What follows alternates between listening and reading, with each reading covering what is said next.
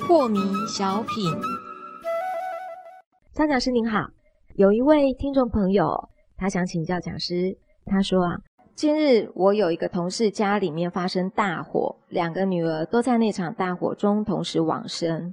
我同事一直在质问自己，自己到底做错了什么？因为他长期支援各个志工的团体，在植物园做志工啊，带着盲包欣赏音乐会啦，陪同盲包合唱团走遍台湾各地监狱为受刑人献唱等等，都有他服务的踪迹哦。而这一次家中发生大火期间，他的人正巧也在大陆做志工，他很自责，认为他如果没有去大陆做志工，而是待在家的话，就不会发生这样的事情。家园毁了事小。最舍不得的是，一路辛苦栽培的两个女儿同时走了，为什么老天一个也不留给他？所以他想知道为什么会发生这样的事？难道是自己哪里做错了吗？讲师，呃，是的，这听起来是一个呃非常令人难过的一个故事啊、嗯，呃，对这个一个母亲来讲啊，是深受打击呀、是呃，那么佛家讲的是因果哦，是，有时候一辈子做了好多的志工，做了很多的功德，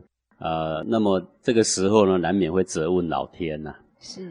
说老天，你为什么这么不公平啊？我看那些没有做善事的呢，他生活过得倒挺好的。嗯，我呢一辈子做功德，笃信你的信仰呢，反而受到这种哀惨的果报是啊、那天下还有什么公平的事情，对不对？嗯，我想在这个关键时刻，特别是会容易发出这些怨言呐啊、是但是我们还是要回到因果这两个字来谈，或者我们就是真的有这样的果报。那也正因为我们前面呢积了很多功德，而这个果报呢将要来做一个结束，也不一定。是，在历史上呢，在以前的故事里面呢，曾经有这么样的一个故事啊，有一个老员外，他一辈子行善呐、然后呢，这个接踵而至呢，他很多很多的灾难嗯，啊、那么灾难不断的发生，小孩子这个过世，然后最后小孩子也有残废的啊、然后他就很哀怨老天呐、很埋怨呐、说为什么我一辈子做善事，前面接种两个小孩也走了，最后这个小孩子还残废对啊，哦，这个天天都在埋怨呐、嗯 天天拿着香就要骂老天呐、啊、哦。嗯，那么刚好经过一一场战乱，这个战乱来的时候呢，就有很多军人来村子里面抓人呐、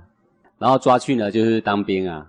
然后当兵呢动不动就要死了嘛，对不对？是那这个老翁的这个小孩呢，因为他是残废啊，是，所以呢来抓当兵的时候，人家看不起他， 嗯，好就没有抓就不要他啊了。当兵然后这老翁也老了，人家也没抓他了。是，哦，然后等战争结束的时候，全村的人那个男人几乎死光了，嗯，诶，他儿子竟然还活着。是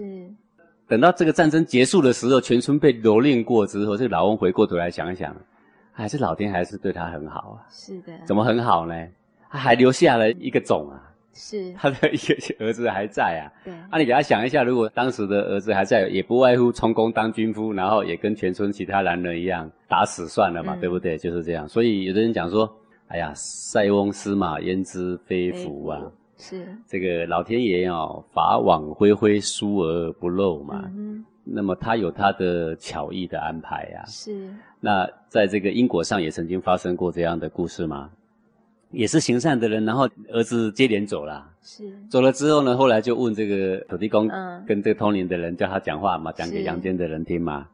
就说这个儿子是来对父母报仇的，是，但因为他的父母这一辈子行功积德积够了啦，嗯哼，哦，该还的也还完了，是这两个儿子呢不应该再报仇啦。是所以呢，老天就把这两个呢来报仇的这两条魂嘛收回去了。哦，所以啊，我们看事情呢，有时候呢不能看得太前短。是嗯呃，世上的事情总有一定的因果关系呀、嗯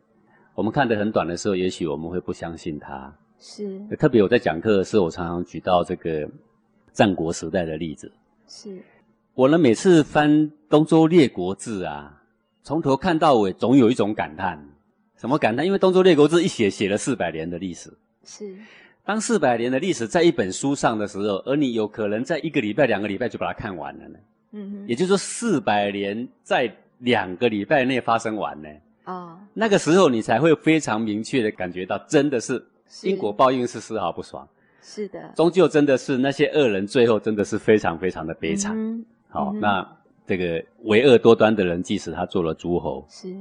那么他传承其实是不过几代。啊对，即使他当了清大夫那么样大的官，他传承也不过几代，最后是总会有这个不孝儿孙把整个呢都给败光了是。啊，如果德性非常的差，那么报报在己身，那这个在历史上这嗯种哼案例啊，实在是不胜枚举的啊、是所以我觉得我们应该眼光要放远，时时对老天怀着感恩的心呐、是，呃，不要忘了我们行善的初衷啊。是的，啊，这个才是我们应该秉持的。那么至于命运如何啊，古修嗯行人就告诉我们逆来顺受啦， 呃逆来啊顺受，，对对，一切嗯怀着感恩的心就是啦。对，就是我们现在发生，如果要这样讲的话，等于是人生的零点几秒、零点几秒在发生的事情而已。对的对的，对，